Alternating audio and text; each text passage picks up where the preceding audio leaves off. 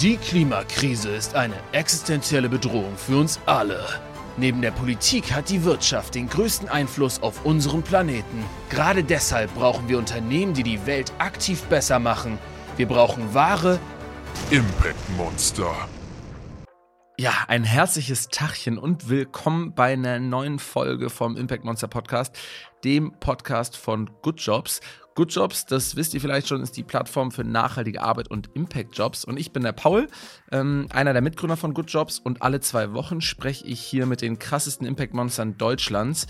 Also zum Beispiel mit ähm, Riesenkonzernen, die einen extrem großen potenziellen Hebel haben auf die Welt, aber auch mit kleinen, super visionären und innovativen Startups. Heute ist Thorsten Schreiber zu Gast. Vielleicht kennt den die ein oder andere von euch schon.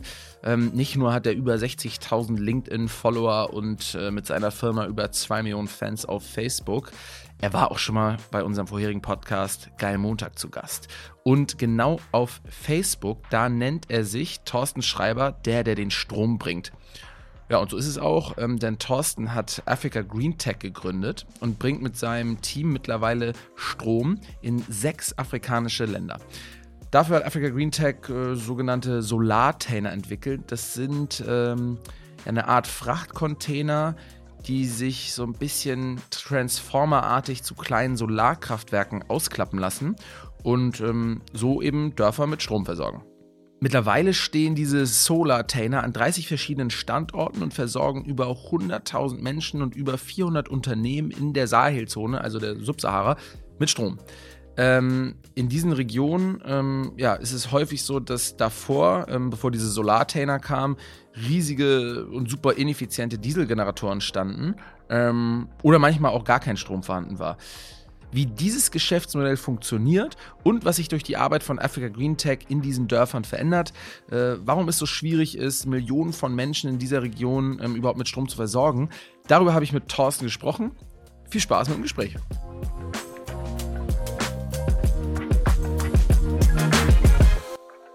Was für mich ganz interessant war und wo du auch ein, zwei Mal in meinen Gedanken wieder aufgetaucht bist, war in der letzten Zeit, immer wieder, wenn die Diskussion aufkam über diese neuen Unternehmen wie Enpal oder 1,5 Grad, die ja die Energieszene in Deutschland gerade ähm, stark ähm, disrupten ähm, und, und auch in aller Munde sind, da wollte ich eigentlich mal wissen, so, ne, hältst du dich da auch stark auf dem Laufenden? Verfolgst du das ganz eng oder sagst du eigentlich so, ey, das ist vom Markt sowas unterschiedliches vom Geschäftsmodell als das, was wir machen, dass du da eigentlich auch nur das immer so am Rande mitbekommst?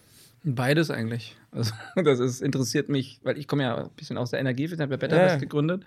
Also das Thema, wie kann ich die vorhandene Energie besser nutzen und auch besser ähm, managen, gerade bei, bei 1,5 Grad oder äh, Enpal, da geht es ja auch hauptsächlich darum, wie kann man Flächen besser nutzen oder Mieterstrommodelle und solche Sachen. Ja, das finde ich super spannend und ist ganz, ganz wichtig, weil es Teil von der Energiewende ist.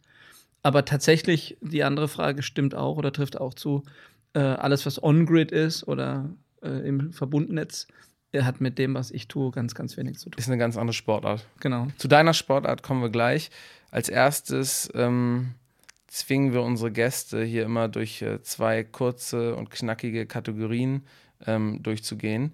Die erste heißt Monster Statements und da werde ich dir jetzt kurz einen Halbsatz vor die Fü Füße werfen und du musst ihn einfach nur kurz und knackig beenden. Monster Statements.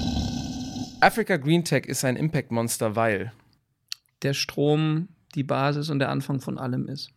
Das Africa Green Tech Logo würde ich mir auf die Haut tätowieren lassen für einen Geldbetrag in Höhe von 0 Euro. Was?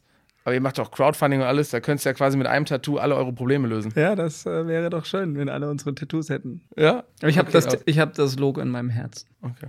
Bei Seven vs. Wild hätte ich aufgegeben, spätestens an Tag das kenne ich gar nicht. Kennst du gar nicht. Das erfolgreichste deutsche YouTube-Format.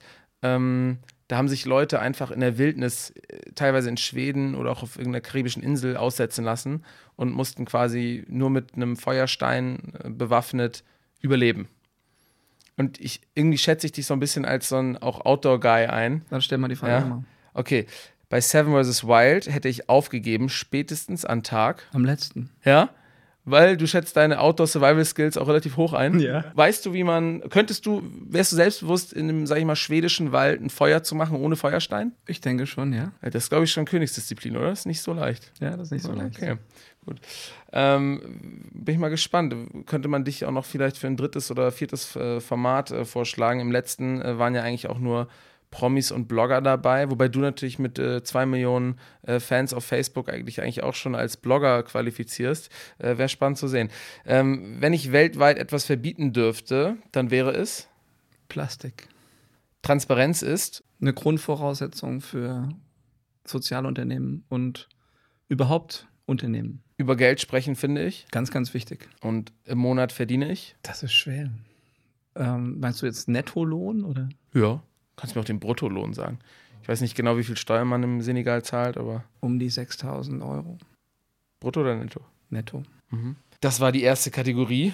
Ähm, und jetzt kommen wir zur zweiten, das ist der CV-Check, weil du bist ja jetzt nicht nur in Deutschland, um viele Interviews zu geben und äh, um viel Pressearbeit zu machen, sondern hast auch schon äh, vorher äh, viele, viele Podcasts und Interviews äh, gegeben und geführt. Und damit du das jetzt nicht alles noch komplett einmal erzählen und wiederkauen musst, haben wir jetzt für dich dein Leben nochmal kurz zusammengefasst. Die wichtigsten sieben oder acht Stichpunkte. Und du darfst sie gern korrigieren, ergänzen ähm, oder äh, ja auch streichen lassen, wenn dir irgendeine Passage nicht passt. Ich fange einfach mal an und dann schauen wir mal, wie viel richtig ist oder wie viel du ergänzen musst. Der CV-Check. Als Kind wolltest du ursprünglich Journalist werden, hast deshalb eine Ausbildung bei einem Verlag gemacht und zwischenzeitlich auch mal als Journalist gearbeitet. 2009 bist du Vater geworden und das hat dich motiviert, ähm, ja, sich politisch zu engagieren. Und deshalb bist du in die Piratenpartei nicht nur eingetreten, sondern hast sie auch mit aufgebaut. Damals, glaube ich, auch das Social Media Department geleitet, was ja nicht ganz irrelevant war für die Partei. Dann hast du gemerkt, äh, du willst doch eigentlich stärker sowas wie ein Aktivist sein, ähm, als jetzt in der Politik zu arbeiten. Und äh, diesen Aktivismus konntest du unter anderem als Unternehmer leben, ähm, hast insgesamt auch sehr viele Unternehmen gegründet. Ähm, unter anderem auch Unternehmerinnen dabei geholfen, Unternehmen zu gründen. Ähm, zum Beispiel hast du 2012 BetterVest mitgegründet, also eine ja, Crowdfunding- oder Impact-Investment-Plattform. Ähm, und ein anderes Beispiel war noch äh, ganz frisch, jetzt erst zwei Jahre alt. Äh, das war So Chili, ähm, was du auch mitgegründet hast. Und das war eine Chili-Soße mit äh, Social Impact. Ist eine. Ist immer noch, genau. Und äh, wie läuft's? Super. Wie scharf ist sie? Kannst du aussuchen, es gibt verschiedene. Okay, aber jetzt nicht so 500.000 Scoville oder sowas. Das ist, ist alles ähm, essbar Ja, und ja. nutzbar. Okay. Ähm, ja, und natürlich bist du heute hier, weil du Africa Green Tech gegründet hast. Ähm, das hast du nach einem Besuch in Mali gemacht vor sieben Jahren, 2014. Und heute seid ihr über 150 Kollegen und versorgt über 100.000 Menschen mit Strom. Korrekt. Und bevor wir jetzt aber mehr über Africa Green Tech reden, ähm, haben wir ja gerade schon im Vorgespräch ein bisschen darüber gesprochen, äh, dass du ja so zumindest mit einem Ohr auch ähm, so in der hiesigen Energieszene ein bisschen dich umschaust oder es mitverfolgst, was Startups wie Enpal oder 1,5 Grad machen. Ähm, ich finde es in Deutschland, also ich bin ja natürlich kein Energieexperte, aber in Deutschland kommt es mir ein bisschen so vor, wie nach der Energiekrise ist vor der Energiekrise oder nach der Energiewende ist vor der Energiewende, ähm, weil man zwischenzeitlich mal das Gefühl hatte, wir haben eigentlich viele Sachen gut gemanagt, ähm, haben die Atomkraftwerke abgeschaltet, waren auf einem guten Weg, was erneuerbare Energien angeht. Aber jetzt ähm, geißen wir uns schon wieder sehr, sehr stark selbst und sagen, boah, wir waren eigentlich viel zu sehr abhängig von bestimmten Ländern, was unsere Energieversorgung angeht. Wir hätten die Atomkraftwerke vielleicht doch nicht abschalten sollen ähm, und müssten viel schneller umrüsten, was unsere Infrastruktur angeht, ähm, was die Netze angeht, aber auch zum Beispiel Wärmepumpentechnologien äh, und an der Anschlussfähigkeit. Ähm, haben natürlich auch nochmal einen stärkeren Fokus auf, auf das Problem rund ums CO2 ähm, und ja, dann kommen halt so Player wie äh, Enpal, 1,5 Grad, die sehr stark wachsen. Ich weiß nicht, Fiesmann hat gerade irgendwie für 12 Milliarden Euro oder Dollar ihre Wärmepumpensparte nach Amerika verkauft. Ähm, da hast du jetzt gesagt, das ist was, was du dir teilweise äh, mit anhörst und ganz interessant findest, aber was eigentlich eine komplett andere Sportart ist ähm, als euer Business, weil ihr einfach mit ganz anderen Rahmenbedingungen zu kämpfen habt, ne? Genau. Ja. Ähm, und äh, sag mal, also ihr seid äh, ja quasi in der Sahelzone mit der Energiewende beschäftigt, beziehungsweise versucht da die Energiewende äh, zu pushen. Gestartet seid ihr im, in Mali und im Niger. Ähm, Gerade hast du mir erzählt, dass ihr jetzt verstärkt im Senegal und in Madagaskar an Projekten arbeitet, weil die ähm, ja, politische Situation einfach so instabil geworden ist äh, im, im, in der Sahelzone, dass äh, es eigentlich gerade für euch gerade keinen Sinn macht, oder? Ja, doch, also wir, wir wachsen auch in diesen ähm, gefährlichen Ländern weiter. Da sind wir einfach ja stark verwurzelt auch, haben sehr viele Mitarbeiter auch und auch Anlagen. Aber die, für uns ist ja immer die Herausforderung, Projektfinanzierung zu bekommen. Und ähm, das ist natürlich jetzt noch schwerer geworden. Also es liegt eigentlich nur an dem Kapital und weniger an unserem Willen, das zu tun. Wir sind ja du hast uns ja schon mal als Hardcore-Monster, Social Entrepreneure bezeichnet. Ähm, für uns ist natürlich da, wo es am meisten nutzt, auch am interessantesten zu arbeiten. Und äh, wir gehen jetzt aber zunehmend eben in Länder, in denen wir auch einen Nutzen stiften können, aber wo es einfacher ist, die Projekte auch finanziert zu bekommen. Und das sind dann eben die Länder, in denen die politische und die Sicherheitslage eben besser ist als jetzt in Mali, in Niger, Tschad, Burkina Faso eine ähm, schwierige politische Lage macht es für euch natürlich oder macht die Challenge nochmal größer. Aber grundsätzlich ähm, hast du es mir gerade auch nochmal mit On- und Off-Grid erklärt, warum das, was ihr jetzt auf dem afrikanischen Kontinent macht, was komplett anderes ist als NPAL und 1,5 Grad hier in Deutschland. Kannst du nochmal sagen, was so die grundsätzlichen Unterschiede einfach von den, von den Märkten und von den lokalen Gegebenheiten ist, was jetzt die Energieversorgung angeht? Ja, wir haben natürlich in Deutschland ein sehr stark reguliertes und auch technisch klares Umfeld, äh, wo es eben Regeln gibt. Und die beiden von dir genannten Unternehmen machen das sehr gut und ist auch sehr wichtig, was sie tun gerade alle Unternehmen, die sich hier in Deutschland mit Energieeffizienz beschäftigen. Wir vergessen das oft. Wir reden ja oft vom Zubau von Photovoltaik oder ähm, Windkraft. Tatsächlich liegt einer der großen Schlüssel und Hebel in der Energieeffizienz. Wir haben äh, zur Energiewende zählt zur Hälfte erneuerbare Energien zuzubauen und zur anderen Hälfte eben tatsächlich Energie besser zu nutzen und einzusparen. Da gibt es unheimlich viele Potenziale, gerade bei der Wärme, bei der Mobilität. Und dass sich diese ähm, Startup-Unternehmen darum kümmern, ist super. Ich verfolge das alles, äh, soweit ich kann, von Afrika aus. Aber ähm, von der Disziplin her ist es was anderes, einen Ort, der noch nie Strom hatte und vermutlich auch keinen Strom bekommt von einem nationalen Energieversorger, den eben auszurüsten, weil du musst die, den Menschen sozusagen erstmal helfen, mit dieser Elektrizität dann auch entsprechend umzugehen. Wir haben den großen Vorteil, deswegen ist es eine, eine, auch eine Königsdisziplin. Wir versuchen, die Energieeffizienzfehler, die wir in Europa gemacht haben, eben mitzudenken und den Menschen dann eben auch zu helfen, direkt sehr effiziente Verbraucher anzuschaffen und nicht erst, sage ich mal, jetzt haben sie dann Strom von uns, kaufen sich dann einen 40 Jahre alten Kühlschrank. Das ist natürlich dann auch äh, nicht Sinn des Erfinders. Und deswegen ist das durchaus wichtig, dass man auch guckt, was so auf dem Markt passiert ähm, und wir sind auch sehr digital, das verbindet uns. Wir, unsere Kunden haben ja alle Smart Meter. Das ist ja eine Technologie, die man hier jetzt auch künftig stärker einsetzen möchte, um Lasten zu steuern.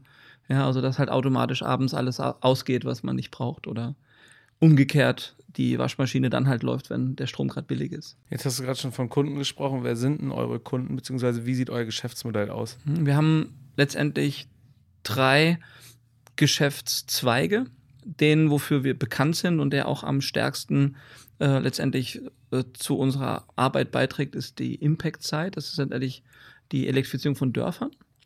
Und was wir jetzt aber in den anderen Ländern zunehmend machen, sind ein bisschen back to the roots. Also äh, du hast ja schon gesagt, ich habe das Unternehmen 2014 ist das entstanden, ähm, als ich gemerkt habe, wie viel Strom noch mit alten Dieselgeneratoren erzeugt wird und zu dem Zeitpunkt war ich schon sehr stark in der Klimaschutzaktivisten-Szene unterwegs und wollte dann eben diese Dieselgeneratoren abschalten. Und da gehen wir jetzt wieder hin zurück. Das heißt, wir. Nicht nur, weil sie mit fossilen Brennstoffen arbeiten, sondern auch darüber hinaus noch extrem ineffizient sind. Ne? Ja, das ist, also wir sprechen hier von einer Effizienz um die 10 bis 13 Prozent. Das ist ungefähr, ich habe das früher gerne so erklärt, ne, du möchtest abends eine schöne Flasche Wein mit deinen Freunden trinken und dann gehst du erstmal ins Waschbecken und schützt die 90 Prozent aus der Flasche aus, dann werden die Leute dich alle komisch angucken. Aber tatsächlich funktioniert so Energieversorgung in Afrika oder in, in diesen Bereichen, wo Dieselgeneratoren noch zum Einsatz kommen. Und diese Geräte, diese Dinge abzuschalten, das ist so ein bisschen mein, mein Monster, ja, diese, diese Energiemonster. Und das, das bockt mich auch total Also ich habe da richtige Freude dabei, dann so ein Gerät vom Netz zu nehmen, wenn unsere Anlage da angeschlossen ist. In dem Kontext gibt es ein zweites Geschäftsfeld. Und das sind jetzt eben, äh, wir nennen das CNI-Projekt, also Commercial and Industrial. Wir haben dann praktisch einen Kunden, den wir komplett auf erneuerbare Energien umstellen. Und der dritte Bereich habe ich gerade schon. Und der Kunde ist dann aber. Ein Unternehmen. Ähm, wir haben sehr, sehr viel Agri-Business, also ähm, große Farmen. Gerade im Senegal eine 240 Hektar große Farm, bei der über 3000 Frauen arbeiten, die machen Bohnen tatsächlich hier für, für den Export nach Deutschland. Und ähm, da laufen fünf riesige Dieselgeneratoren, um das Wasser zu pumpen, was dann auf die Felder verteilt wird. Und das lässt sich eben wunderbar, weil die auch hauptsächlich äh, tagsüber arbeiten, eben dann umrüsten auf Photovoltaik. Mhm. Ähm, das heißt, vorher standen quasi große Dieselgeneratoren in ähm, Dörfern, wir haben ja schon gesagt, wir sprechen über die Sahelzone, also ähm, Niger, Mali, alles so ein bisschen Subsahara, ähm, alles unter der Sahara quasi, äh, was potenziell interessant sein könnte für euch. Ähm, wir haben da keine funktionierenden landesweiten Stromnetze, sondern das war dezentral, bleibt aber ja mit euch auch erstmal dezentral, ne? Mhm. Ja, also es gibt da ähm, auch wissenschaftliche Daten, die sehr gut sind. Die Weltbank hat eine Studie gemacht über die 600 Millionen Menschen, die im Moment in Subsahara-Afrika, also alle Länder, die unterhalb der Sahara liegen, äh, dazu zählt dann theoretisch auch Südafrika oder Kenia oder Tansania. Und der Sahel ist sozusagen nochmal ein spezieller Streifen. Das sind die Länder, die tatsächlich eine Grenze haben mit der Sahara. Das ist der Sahel. Und dort ist einfach auch klimatisch und jetzt auch ähm, geschichtlich gesehen äh, die, der Terrorismus sehr verwurzelt. Und das ist letztendlich ein großes Problem für die politische Stabilität dort. Und die Länder sind letztendlich ähm, alle ähm, davon gezeichnet, dass sie ein großes Potenzial für erneuerbare Energien, also für die Photovoltaik haben. Weil einfach viel Sonne. Viel Sonne, also Faktor 2, Faktor 3 im Vergleich zu Deutschland. Mhm. Und ähm, wenn du jetzt von Kunden sprichst, hast du gesagt, das können Unternehmen sein oder große Farmen zum Beispiel.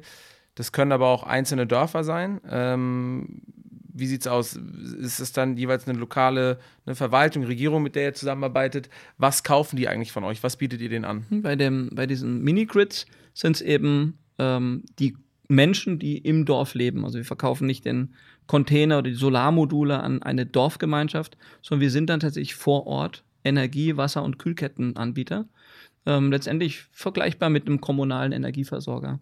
Die Kunden kaufen dann bei uns Strom pro Kilowattstunde oder Wasser pro Kubik oder eben ähm, Kühlplätze äh, pro Kiste. Das sind so die Verkaufseinheiten, die wir haben. Das sind sehr, sehr kleine Beträge. Ähm, das sind so zwischen 4 und 11 Euro pro Kunde pro Monat. Und dieses Geld müssen wir dann über 15 Jahre sammeln, um damit dann unsere Anlagen zurückzubezahlen, weil wir finanzieren die überwiegend mit Krediten. Das heißt, ähm, ihr, weiß nicht, werdet angefragt oder kommt selber irgendwo hin und sagt, hey, für euch könnte irgendwie so ein, so ein Container, so ein Solarcontainer äh, von uns interessant sein. Das ist ein Ding, was wahrscheinlich so groß wie so ein LKW-Anhänger ist, äh, aufgestellt wird. Äh, da kommen die Solarpaneele drauf oder, oder fahren sich aus ähm, und der generiert quasi den Strom für ähm, ein Dorf. Genau. Von, ne, weiß keine Ahnung, sind, wo können da 500 Leute, 1000 Leute, wie viele Leute können da von Strom beziehen? Also die Anlage, die, äh, die Container, die wir jetzt ähm, viel im Feld haben, die, wofür wir auch so bekannt geworden sind, das sind alles Anlagen, die haben so um die 50 Kilowatt Peak. Das ist dann, ja, also die, die, vielleicht das, was man in Deutschland vergleicht, wenn jemand so ein Mehrfamilienhaus hat und sein Dach voll macht, dann hat er so 20, 25 Kilowatt Peak. Mhm, mhm. Und unsere Anlagen sind dann rein von der Solarfläche ungefähr doppelt so groß. Aber ähm, wir haben natürlich wesentlich kleinere Stromabnahmen als jetzt in Deutschland. Wir verschwenden Energie ja ähm, geradezu. Also du verbrauchst ungefähr 30 mal mehr Strom als ein Mensch, der in Mali lebt. Und ähnlich sieht es ja auch mit dem CO2-Fußabdruck aus. Das heißt, die Leute ähm, haben aber trotzdem direkt eine Möglichkeit, auch den Strom zu nutzen, weil ne, wenn ich mir jetzt so vorstelle, okay, ähm, weiß nicht, vorher war ein Dieselgenerator da, ihr löst den quasi ab. Das heißt, die Leute haben, ähm, ne, machen wahrscheinlich abends ihr Licht drüber. Ich weiß nicht, ob sie mit, mit Strom kochen, ähm, Unterhaltungselektronik. Ne, da habe ich sozusagen von der Lebensrealität äh, dort äh, wenig Ahnung. Ähm, aber die Infrastruktur steht eigentlich schon und ihr tauscht eigentlich dann nur sozusagen die Bezugsquelle aus? Beides. Also wir haben, wir haben Dörfer, die wir umrüsten mussten, die, wo früher mal äh, eine Dieselversorgung war. Man muss da nochmal explizit sagen, dass die Mini-Grids, also die isolierten Stromnetze, die einen Dieselgenerator hatten, die haben nicht lange funktioniert. Meistens so lange, bis der Dieselgenerator in das erste Wartungszyklus gekommen ist. Und seitdem liegen die brach. Und ähm, aber da, wo sie noch betrieben wurden, war das oft so äh, zwei oder drei Stunden pro Tag. Das liegt einfach daran, dass die Betriebskosten sehr hoch sind bei so einem Diesel. Du musst den Diesel ja dann auch ins Dorf fahren mit, mit, dem, mit dem Lastwagen oder mit Tanks. Und ähm, wir unterscheiden uns eben zum Diesel direkt schon mal dadurch, dass wir 16 Stunden ähm, sicher Strom liefern können. Und das ist eben eine ganz andere Qualität. Stell dir vor, du hast jetzt ein kleines Geschäft und du bist zum Beispiel Schweißer und du kannst nur zwei Stunden am Tag schweißen. Ist das was anderes, als wenn du dann acht oder zehn Stunden schweißen kannst. Und genau da liegen eben auch die großen Hebel in unserer Arbeit. Dort ist der Impact so stark, weil wir letztendlich die Wertschöpfungsketten der Menschen erhöhen. Und wir sind aber eigentlich nur der Dienstleister. Also die Arbeit machen die Menschen selbst. Sie benutzen dafür eben nur eine günstigere und vor allen Dingen zuverlässigere Stromquelle. Du warst ja vor zwei, drei Jahren ähm, schon mal bei uns in einem Podcast und, und hast mit uns gesprochen ich meine damals, dass du auch gesagt hattest, ja, dass es eben nicht nur ein Austausch von der Stromquelle ist, sondern teilweise sich da auch so ein bisschen so das gesellschaftliche Leben der Dörfer mit verändert, dadurch, dass ihr da vor Ort seid und halt eben so ein bisschen die, die Infrastruktur, der, der auch nochmal so einen Boost gebt. Ähm, kannst du da nochmal vielleicht an ein, zwei Beispielen erklären, wie das passiert? Jetzt hast du gerade schon gesagt, gut, der Schweißer kann vielleicht ein paar Stunden länger schweißen, aber warum, warum macht das ansonsten was mit dem, mit dem Leben der Menschen dort? Na, die historisch sind wir mit Afrika Green Tech die einzigen, die diesen Betreiberansatz haben. Also die ganze Industrie, das ist ja auch ein, ein Geschäftsfeld, sind ja nicht, wir sind ja nicht die einzigen, die Strom in Afrika machen. Ähm, aber viele äh, Projekte sind so strukturiert, dass sie entweder zum Beispiel komplett über Fördergelder oder Steuern oder eben auch mit Ausschreibungen finanziert werden. Und die Leute, die dann die Anlage aufbauen, sind fast nie die Leute, die die Anlage dann später auch betreiben müssen. Und da ist eben im System ein, ein struktureller Fehler, weil die Partei, die die Anlagen baut, hat nicht wirklich was damit zu tun, ob das auch funktioniert. Na, das ist ähm, Social Business oder auch bei NGOs immer das große Problem, zwischen Output und Outcome zu unterscheiden. Und sehr viele Projekte in der Entwicklungszusammenarbeit scheitern. Die sind also bis da, wo das Ding aufgebaut ist, äh, läuft das, und dann läuft es vielleicht nur eins, zwei, drei Tage und dann wird irgendein Ersatzteil geklaut oder es entstehen andere Sachen oder die, die Leute haben das Projekt gar nicht verstanden oder sind nicht abgeholt worden. Und der wesentliche Unterschied zwischen uns und fast allen anderen ist, dass wir eben nicht dahin kommen und denen jetzt irgendwas verkaufen, sondern erstens investieren wir unser eigenes Geld oder das unserer Investoren mhm. und wir bleiben am Ort und wir verkaufen dann eben die Dienstleistung. Das heißt, die Leute müssen sich nicht drum scheren, ob unsere Anlage funktioniert.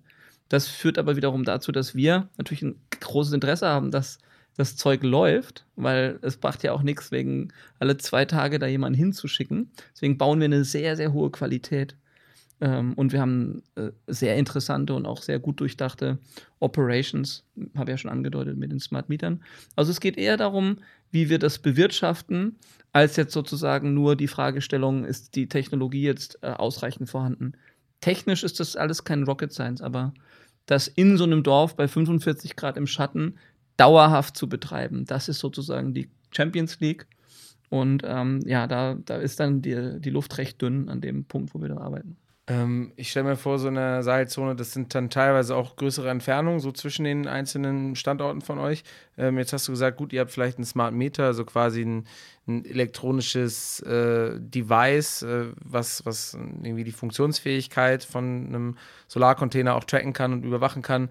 Ähm, aber wer macht dann mal die Wartung, wenn was schief geht? Ähm, wie, wie könnt ihr das bewerkstelligen, ähm, dass, dass das funktioniert? Hm, das ist eine schöne, schön detaillierte Frage, weil das ist, äh, machen sich die Leute oftmals gar keinen Kopf. Also wir haben ähm, erstmal im Sahel redet man nicht von Kilometern, sondern von Zeit. Man sagt also, okay, das Dorf ist zwei Tage weg oder drei mhm. Tage, weil es gibt ja in den meisten Regionen ähm, gar keine richtigen Straßen, es sind Pisten. Und je nachdem, ob du dann gerade einen Sandsturm hast oder eben welcher Jahreszeit unterwegs bist, ähm, kannst du oftmals den Weg gar nicht mehr finden. Und folglich ist es auch sehr, sehr schwer, ähm, so kurzfristig Wartungsarbeiten durchzuführen. Deswegen sind wir, ähm, haben wir immer zwei, mindestens zwei Mitarbeiter an dem Standort. Das ist dann immer ein von uns ausgebildeter Elektriker, der lebt in der Dorfgemeinschaft. Ja?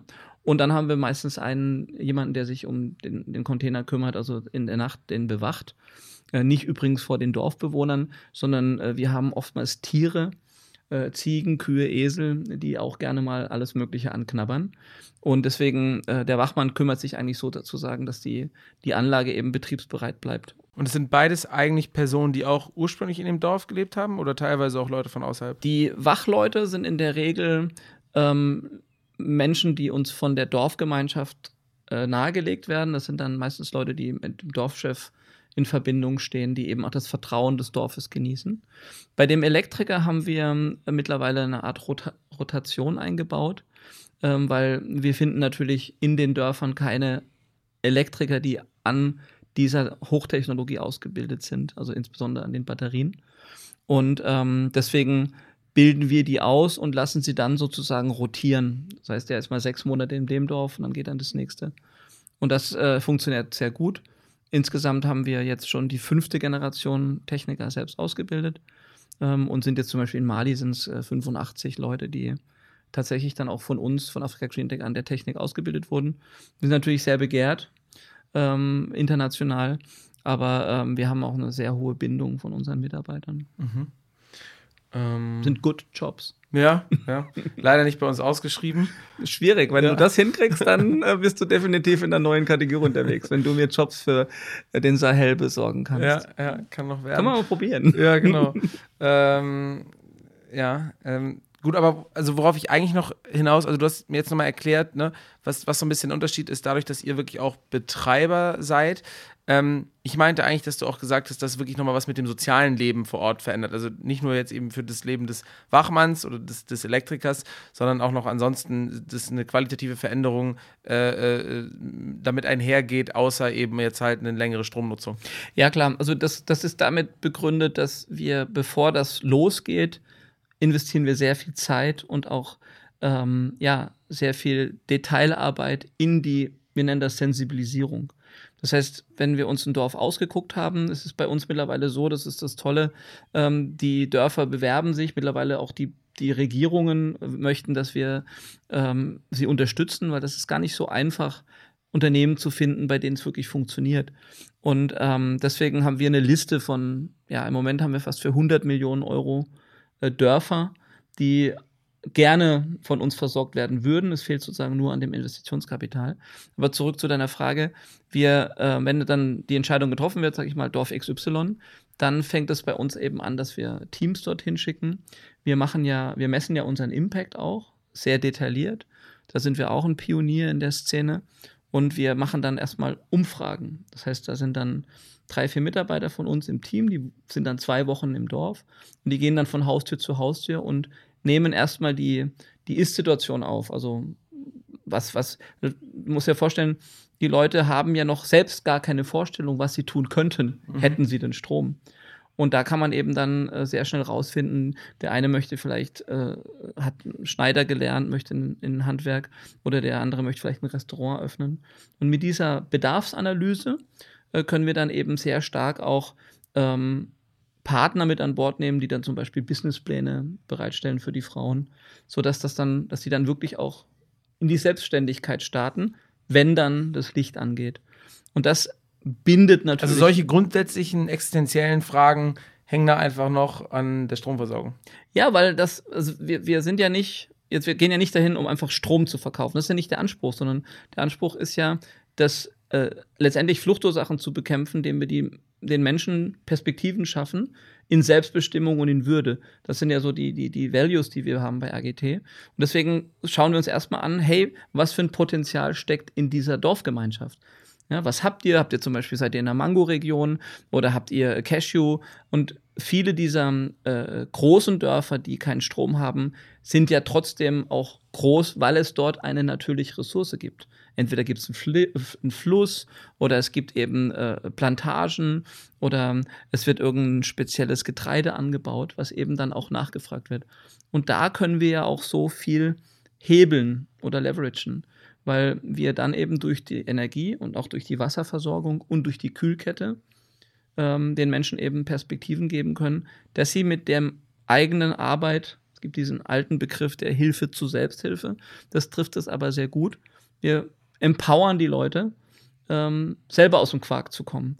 Und das führt zu einer unheimlich engen Bindung zwischen Afrika Greentech und dem Dorf, mhm. weil die uns da nicht nur als Stromanbieter wahrnehmen, sondern als Enabler für ihre eigenen Träume und Perspektiven. Was sind so die größten Dörfer oder wie groß sind die größten Dörfer? Wir haben so angefangen in Mali mit Dörfern zwischen 5.000 und 7.000 Einwohnern, aber wir haben mittlerweile ganze Städte angeboten bekommen, ähm, weil eben diese, dieser Impact von 11 der 17 Nachhaltigkeitsziele können wir eben auch ähm, Wirkung zeigen, weil wir so viel Daten und Erfahrung haben, dass wir genau wissen, schau mal, wenn du heute dir zwei Kühlschränke anschaffst, dann kannst du eben Säfte verkaufen oder ähm, Trocknungsmaschinen für Mangos. Wir haben jetzt in, in, in Madagaskar zum Beispiel gerade ein Dorf, ähm, da wird im, im Umland Reis angebaut und da haben wir jetzt schon in zwei Monaten die dritte Reismühle äh, ans Netz gebracht.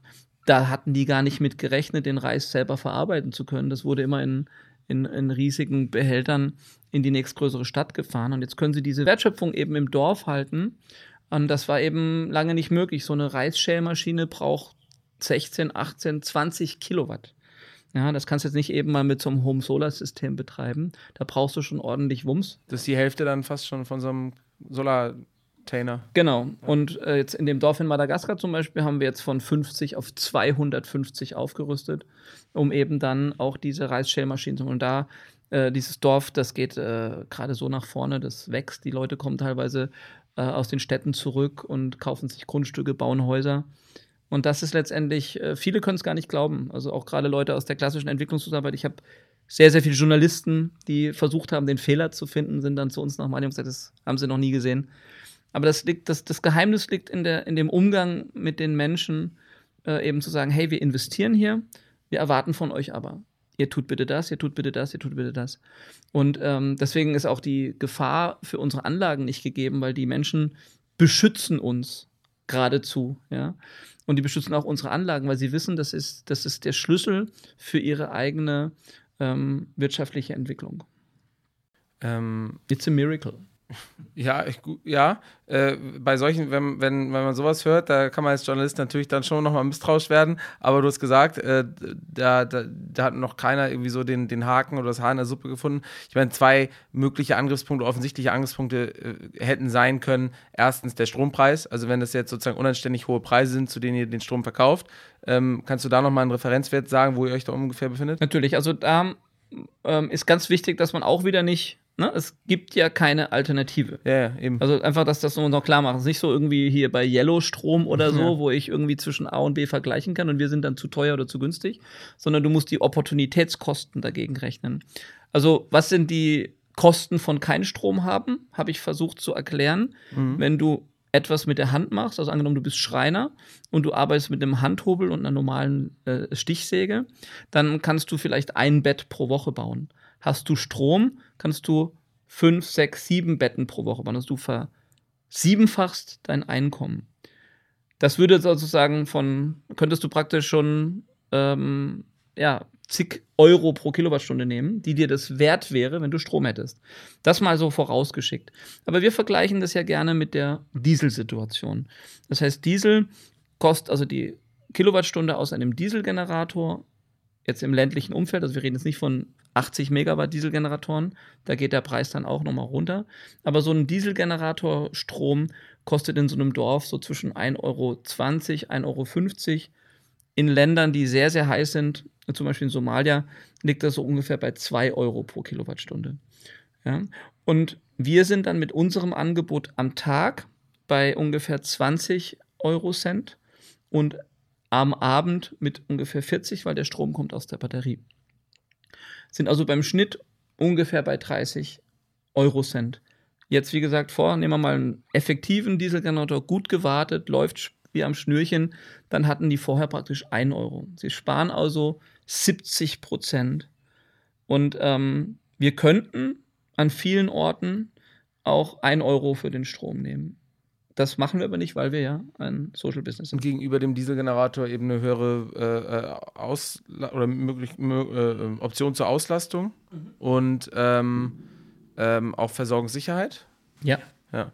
Ähm, das kommt noch additiv dazu. Also, ne, also die Frage ist, hast du vier Stunden Strom für einen Euro oder hast du acht Stunden Strom für 30 Cent?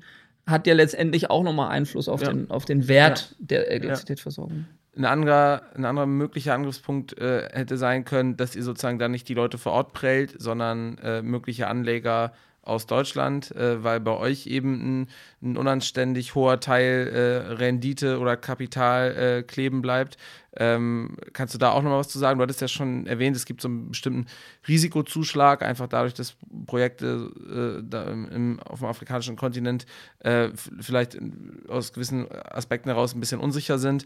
Ähm, was für Renditen ihr sozusagen versprecht, vielleicht auch erfüllen konntet ähm, und äh, ja, was für Anleger ihr überhaupt sucht? Ja, das ist jetzt ein eigener Podcast. Ja. ähm, aber ich versuche es mal kurz zu fassen. Also ja. grundsätzlich gibt es ähm, in dem Kontext, in dem ich arbeite, äh, spricht man von Blended Finance. Das heißt, die tatsächlichen Kosten für Geld oder die Rendite setzt sich zusammen aus drei verschiedenen Formen der Finanzierung. Das ist einmal das Eigenkapital, zweitens der Bereich man spricht von Debt Finance, also, also Kreditfinanzierung. Dort gibt es sogenannte Junior- und Senior-Tranchen. Das hat direkt mit dem Risikoprofil ähm, äh, zu tun. Und der dritte Bereich sind dann äh, Grants oder eben auch äh, Donations. Will heißen, ich will dir mal ein Beispiel sagen, was es mit uns nichts unbedingt zu tun hat. Ähm, eine Weltbank setzt einen Fonds auf, um zum Beispiel, keine Ahnung, 50 Dörfer zu elektrifizieren.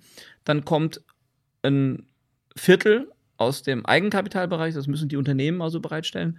50 Prozent werden als Kredit mit 10 Prozent Zinsen berechnet. Und dann kommt zum Beispiel ein Rockefeller Foundation oder eine Bill Gates Foundation ähm, und sponsort den Zins, sodass der Zins für den Projektentwickler dann irgendwo bei äh, 6 bis 8 landet. Das ist so eine übliche Blended Finance Finanzierung, die in unserem Sektor völlig üblich ist, die aber Leute gar nicht kennen, verstehen. Ja. In unserem Fall ist es so, dass wir ähm, auch unsere Projekte mit diesen drei Faktoren finanzieren. Das heißt, wir haben einen Teil, bei dem die Afrika Green Tech AG, also die Holding hier in Deutschland, praktisch mit in die Ländergesellschaft geht und das vorfinanziert. Dieses Geld holen wir uns über Leute, die in in Deutschland in die AGT investieren. Da haben wir aktuell ja dieses Crowd-Investing mit dem Genussrecht laufen. Aber wir haben natürlich auch Privatanleger, die äh, direkt praktisch ins Cap-Table gehen, also die sich an dem Unternehmen hier in Deutschland beteiligen. Das sind ja keine kleinen Anleger, sondern wirklich Investoren. Ja, das sind dann Investoren, da geht es dann um 250, 500.000 Euro. Wir haben auch den einen oder anderen, der eine Million Euro investiert. Das ist aber ein überschaubarer Kreis, also der, der ähm, Aktionärskreis ist relativ klein, weil wir immer noch ein familiengeführtes Unternehmen sind und wir uns diese Investoren auch aussuchen wollen. Also wir wollen hier keine äh, äh, Leute haben, die äh, auch ein ganz falsches Bild von Afrika haben. Also wir haben ähm, viele Investoren, die die Sache unterstützen, die natürlich sagen, klar, wenn ich Geld rauskriege, find, bin ich froh, aber eigentlich möchte ich Teil von der Geschichte sein. Das sind sozusagen unsere Equity-Investoren. Und da haben wir auch sehr viel treue Fans seit vielen Jahren. Das kommt noch so ein bisschen aus meiner Zeit, wo ich äh, in der Crowd-Investing-Szene zu Hause war. Da haben wir jetzt wirklich einen, ich sag jetzt mal so einen Kreis von 5.000 bis 6.000 Menschen, die uns regelmäßig auch ähm, Beträge zwischen 600 Euro und 1000 Euro zur Verfügung stellen. Und äh, das ist dieser Equity-Bereich. Und dann haben wir praktisch Tochterunternehmen, die in den ähm, Projektländern sind. Das sind im Moment fünf. Also wir haben Senegal, wir haben ähm, Mali, wir haben Niger, wir haben Madagaskar und jetzt auch Neu-Kenia. Und in diesen fünf Ländern haben wir Gesellschaften gegründet, die dann eben nach dem Social Business Prinzip funktionieren. Das heißt, hier versuchen wir eine schwarze Null zu erreichen. Zu deiner Frage, äh, wie viel nehmen wir uns da raus? Und diese äh, Ländergesellschaften, die holen sich dann die Finanzierung aus diesem Blended Finance Bereich. Das heißt, die setzen sich dann zusammen aus der Equity Tranche, die wir aus Deutschland geben, also unser Eigenkapital, dann einem Kredit, einem Darlehen. Da kommen wir gleich nochmal drauf. Da hat sich jetzt viel verändert gerade zum Negativen. Ähm, und der dritte Teil sind dann eben äh, klassische ähm, ja, Grants, zum Beispiel von der DEG, von der KfW. Da gibt es immer wieder Programme, wo gewisse technische ähm, Sachen unterstützt werden. In unserem Fall äh, finanzieren wir damit meistens die Hausanschlüsse und die Stromnetze in den Dörfern. Also da nehmen wir dann eben auch Geld ähm, von, von der Entwicklungszusammenarbeit an. Und die energieerzeugenden Einheiten, also mit denen wir Geld verdienen, also mit dem Stromanschluss selbst verdienst du ja kein Geld, der gehört ja dem Kunden. Den brauchst du ja, um sozusagen dann an das Stromnetz angeschlossen zu werden. Aber unsere Container und unsere Solaranlagen, die versuchen wir über Darlehen zu finanzieren. Und da haben wir zum Beispiel äh, 2018 eine Anleihe ausgegeben, äh, die auch die GLS-Bank zum Beispiel finanziert ist. Und dort haben wir dann äh, einen Zins von 6,5 Prozent bezahlt für eine Laufzeit von äh, 10 oder 12 Jahren. Und da ist es eben so, ähm, das ist letztendlich der, der Faktor, der jetzt schwieriger wird, weil die Zinsen waren zu dem Zeitpunkt äh, gegen Null. Das heißt, Leute, die uns Geld geliehen haben, haben sich mit 6,5 Prozent ganz wohl gefühlt. Und jetzt haben wir aber halt einen Basiszins von 5 Prozent. Und dann müssten wir jetzt in Richtung 12, 13 bezahlen. Und das geben die Projekte dann nicht her, wenn wir weiterhin faire Preise an die Menschen geben wollen.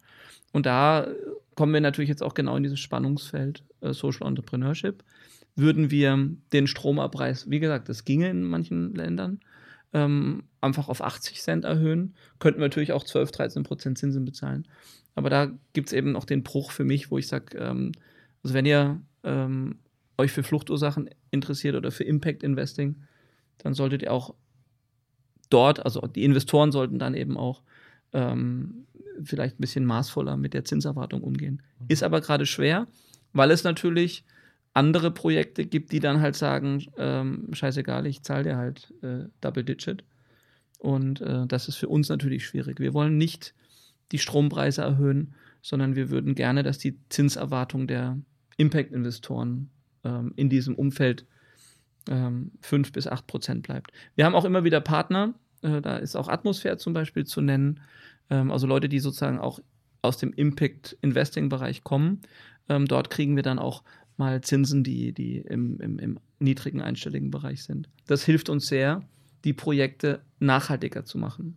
Wie gesagt, wir gehen ja das Risiko ein, wir müssen 15 Jahre in so einem Dorf sitzen und warten, dass der Container zurückbezahlt ist. Mhm. Ähm, und für dieses Risiko, was wir eingehen, würde ich mir wünschen, dass wir mehr ähm, Unterstützung bekommen. Da kann man zum Beispiel auch an die Bundesregierung denken, äh, die zum Beispiel Garantien geben könnte für die Investoren, um sie eben abzusichern, weil wir ja eigentlich einen eine staatliche Aufgabe übernehmen, eine hoheitliche Aufgabe, indem wir eben auch ähm, Migration an der Wurzel bekämpfen. Mhm. Und das ist ja ein politisches Interesse. Mhm. Hm. Du hast gesagt, also in der Sahelzone sind über 500 Millionen Menschen ähm, in Dörfern, die potenziell für euch interessant sein können oder mit keiner stabilen Stromversorgung? Wir haben im Moment, das sind Schätzungen, ja. 600 Millionen Menschen, die keinen Zugang zur Elektrizität haben. Ja. Und dann gibt es ganz viele, die haben nur eingeschränkt Zugang. Und diese äh, Gruppe der 600 Millionen lassen sich ganz grob in drei Untergruppen aufteilen. Ähm, das sind die, die potenziell irgendwann mal von einem nationalen Stromnetz versorgt werden. Das sind ungefähr 200 Millionen. Und dann gibt es 200 Millionen, äh, die man schätzt, bei denen die Mini-Grid-Lösung, also das, was wir machen, die beste Lösung ist, einfach Kosten-Nutzen.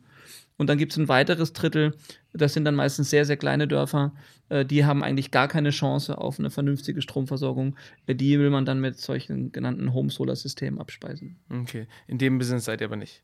Nein, das ist ähm, das Mittelfeld. Da hast du ja schon an meine Aussage gehört, da ja. bin ich sehr kritisch. Ja. ja. Ähm, gut, das sind eigentlich dann aber mal mindestens 200 Millionen Menschen, ähm, die für euch so ein ganz direkter, offensichtlich interessanter Markt wären. Ähm, du hast gesagt, ihr habt äh, für was 100 Millionen äh, Dollar oder Euro Anfragen ähm, für Projekte. Mhm. Und das, was jetzt aber eigentlich fehlt, damit ihr das bedienen könnt und dann ja auch äh, unfassbar wachsen würdet, ähm, ist ja eigentlich das Kapital, um das zu finanzieren. Ist Ganz das richtig? Genau. Ähm, jetzt hast du aber gerade so ein bisschen beschrieben, dass ihr so den Sweet Spot, so die Balance finden müsst zwischen auf der einen Seite sehr kompetitive, aber auch günstige, faire Strompreise für die Menschen vor Ort und eben aber auch einer vernünftigen Renditeerwartung für Investoren. Genau, wir sind in dieser Sandwich-Position. Genau, wenn jetzt aber, du hast es eigentlich vorhin so beschrieben, ja, dass, dass der Strom, den ihr anbietet, deutlich günstiger ist als die Alternative aus den Dieselgeneratoren. Oder gar keinen. Oder gar keinen, genau. Ähm, die Leute und, und, und vielleicht auch Dörfer vor Ort deutlich produktiver sind. Mit dem Beispiel, was du genannt hast, war es siebenmal produktiver. Ähm, und euer Bottleneck aber schon eher auf der Finanzseite liegt, das heißt, ihr mehr Investoren äh, bräuchtet, dann wird es ja eigentlich schon naheliegen, dass man sagt, da macht man die Strompreise ein bisschen höher ähm, und kriegt dadurch mehr Kapital, oder? Weil, ähm, also sozusagen das Ziel in allen Ehren, möglichst faire Preise oder günstige Preise anzubieten, ähm, ab einem bestimmten Level müsst ihr euch ja wahrscheinlich dann auch einfach den Marktgegebenheiten in Anführungsstrichen unterordnen und sagen, okay, wenn wir jetzt aber diese 200 Millionen Menschen irgendwie anschließen wollen, dann brauchen wir jetzt halt einfach Kapital und können nicht länger zehn Jahre warten, bis sich irgendeine Situation verändert oder, oder die, die hiesigen Anleger vielleicht verstehen, dass das halt Impact Investment ist und wir sozusagen die wirklich ähm, intrinsisch überzeugen, da ihr Geld zu lassen, sondern ähm, muss man sozusagen aus so einer, so einer Marktperspektive sehen, oder? Also ich denke mir, ähm, Unternehmen wie Enpal und, und äh, 1,5 Grad sind ja auch hier in Deutschland nicht erfolgreich, weil sie vor allem eine gute, ideelle Mission haben, sondern weil es markttechnisch einfach auf einmal Sinn macht und funktioniert und einfach die smartere Lösung ist. Ja? Und das klingt ja so, dass das, das klingt danach, dass ihr auch das Potenzial dafür habt, um einfach diesen, diesen Marktmechanismus zu nutzen, oder? Ja, aber das ist tatsächlich jetzt eine, eine, eine ich will mal das böse Wort ideologische Frage nehmen. Ähm, dazu muss man wissen, dass das Marktumfeld, also unsere Wettbewerber, wenn man von Wettbewerbern sprechen möchte, also andere Unternehmen, die in diesem Sektor arbeiten, fast zu 100 Prozent mit Spenden oder mit Fördergeld arbeiten. Das heißt, wir haben in der Industrie. Sind das Unternehmen aus Deutschland oder? Das sind weltweit agierende Unternehmen, aber auch aus Deutschland. Und ähm, diese, diese, diese Systematik ist letztendlich marktverzerrend. Das heißt, wir versuchen auch den Markt zu verändern, um letztendlich irgendwann auf, dieses, auf diesen Mechanismus zu kommen. Ja, und dann hast du natürlich ähm, einen Unterschied zwischen sogenannte Ability to Pay und Willingness to Pay. Und da müssen wir natürlich äh, bei Menschen, die noch nie Zugang zu Strom hatten, ähm, zumindest in der Anlaufphase, in den ersten Jahren, ähm, erstmal ein bisschen langsam machen. Weil das kannst du ja nicht vergleichen mit, mit äh, sind wir wieder bei meinem Beispiel von, von, von Yellowstrom oder von anderen Vergleichsportalen. Du hast in einem hochkompetitiven Markt natürlich diesen Effekt, dass es jemanden gibt, der vielleicht noch optimierter arbeitet. Aber im Moment in der, in der Zeit oder in der Zone, wo es gar keine Energie gibt, ist es eigentlich eher wichtig, den Menschen den Zugang zu Strom in einer Form zu ermöglichen, die dann eben diese sozialen Aspekte mit einbezieht. Und das hat eben auch seinen Preis. Und ich glaube nicht, dass man, ähm, also zumindest ist das für mich nicht der, persönlich nicht der richtige Weg, zu sagen, wir lassen den ähm, kapitalistischen Preis jetzt entscheiden und äh, kriegen dann äh, äh, noch mehr gierige Investoren an Bord. Also das ist, ne, das ist letztendlich auch die gesellschaftskritische Frage, die sich ja stellt. Wie sollen denn Unternehmen der Zukunft aussehen und zu welchen Konditionen kriegt jemand Geld? Wenn du hier in der Gemeinwohlökonomie bist und, und ähm, der Idee von Christian Felber folgst, dann kriegen ja die Unternehmen günstige Zinsen oder günstige Konditionen, die den Planeten heilen und die Gesellschaft dem Gemeinwohl zuführen. Und in diesem Spektrum sehe ich mich. Ich möchte unternehmerisch nicht ähm, mit Total oder Shell oder irgendeiner Big Oil Company konkurrieren, um dann meinen Profit zu maximieren. Das ist nicht meine, mein Anspruch, sondern äh, ich glaube, wir können alle Seiten fair behandeln. Ähm, und dazu zählt eben die Investorenseite, die sollen ja Zinsen haben dürfen. Ja? Also ich fände Nullzinsen besser, aber ähm, letztendlich ähm, sollten Impact-Investoren äh, kapitalerhaltend agieren. Das heißt, vielleicht 3, 4, 5 Prozent wäre der richtige Zinssatz. Und den können wir erwirtschaften mit dem fairen Tarif. Und äh, da bin ich eigentlich der gegenteilige Meinung. Also meiner Seite muss sich die Finanzindustrie ähm, gemeinwohlorientierter verhalten, als jetzt den äh, Menschen, die sowieso schon stark benachteiligt sind, einen höheren Preis abzubilden. Das sicherlich auch. Ähm, ich denke dann auch immer gern sozusagen an die Alternative. Das heißt sozusagen, ihr würdet vielleicht in den nächsten zwei, drei, vier Jahren ähm, nur sehr inkrementell, klein, organisch wachsen können. Und in der Zwischenzeit äh, kann irgendein anderer Konzern oder irgendein Anbieter mit unlauteren Motiven ähm, ne, 200 Millionen Menschen mit, mit Strom versorgen. Und hat er vielleicht potenziell dadurch auch ein, ein, Einfallstor für eine gewisse Einflussnahme. Ähm, also 200 Millionen Menschen ist natürlich unfassbar viel. Ja, es ist irgendwie fast dreimal Deutschland.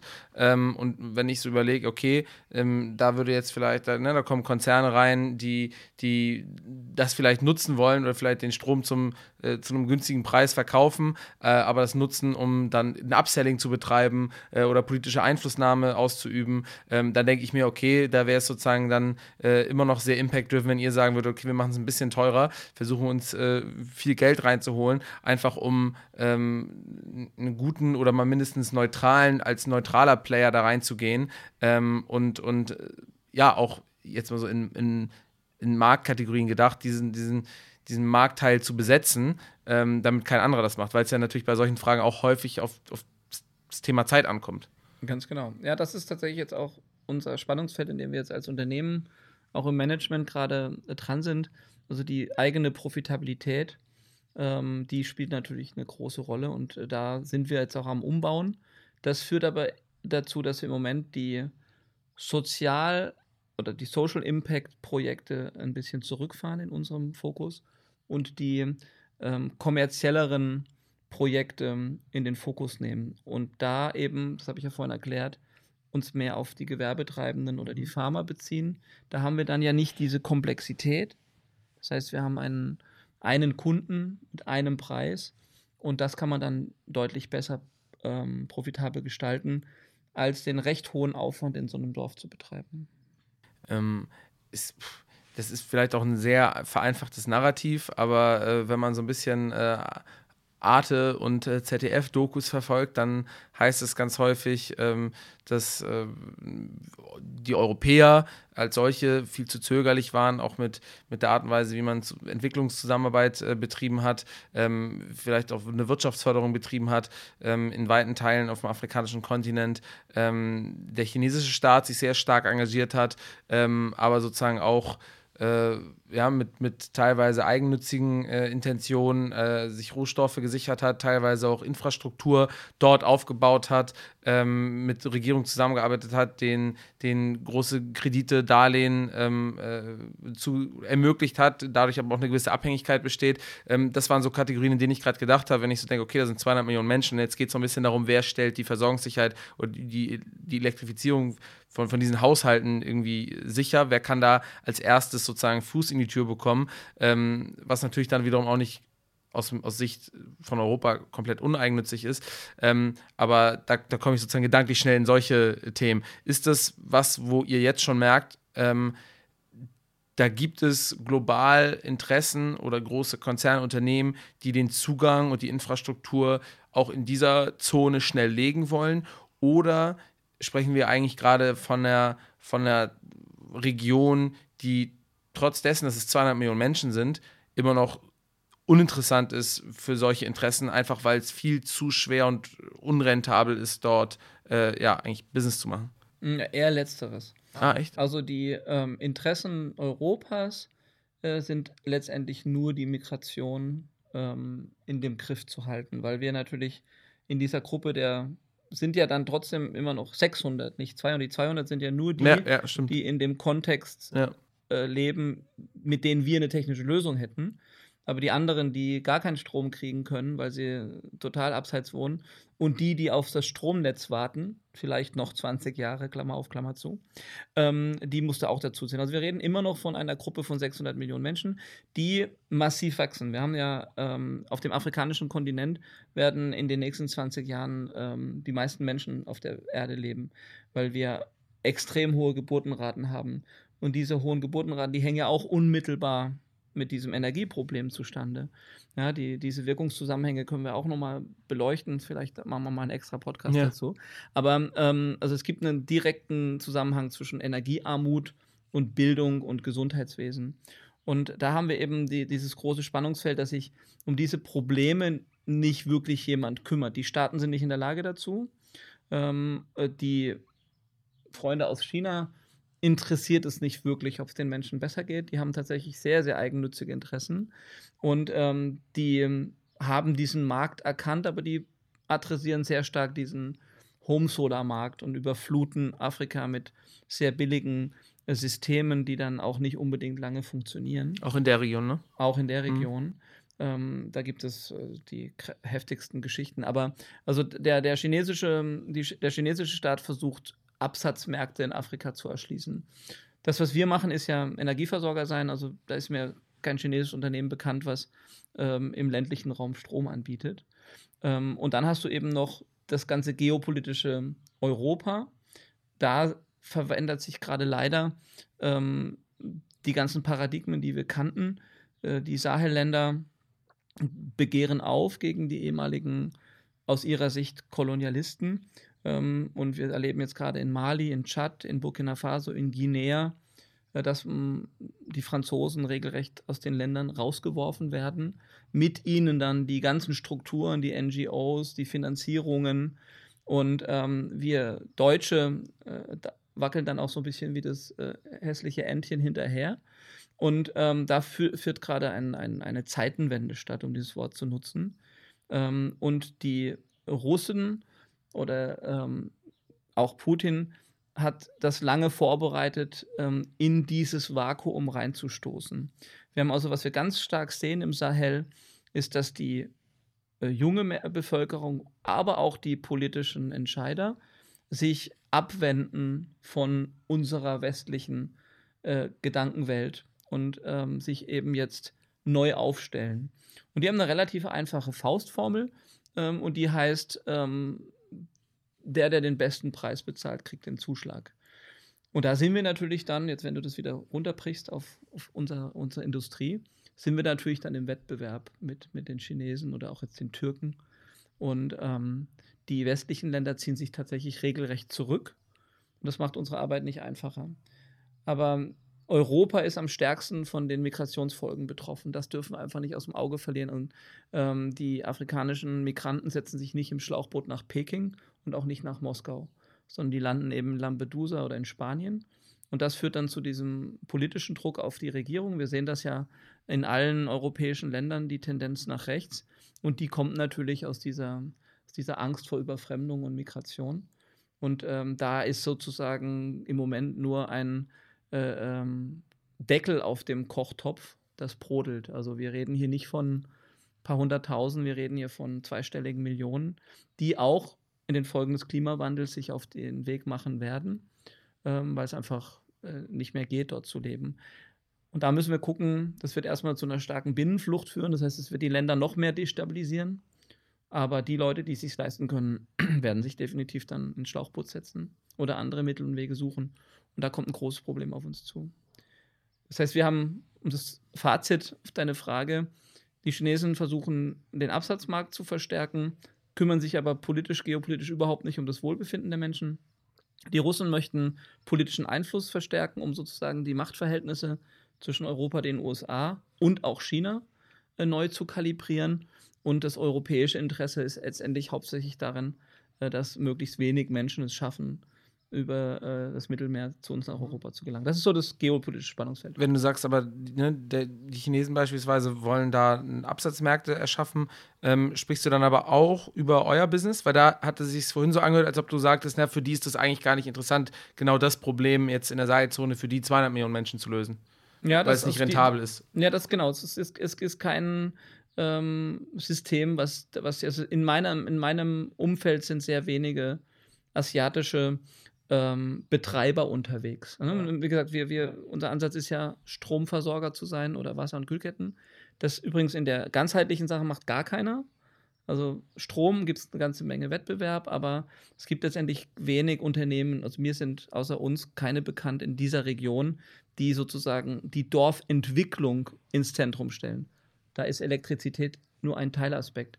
Ein viel, viel größeres Problem für die Überlebensfähigkeit dieser Gemeinden ist tatsächlich der Zugang zu Wasser, der auch mit Strom zusammenhängt. Und der dritte große Part ist die Kühlkette.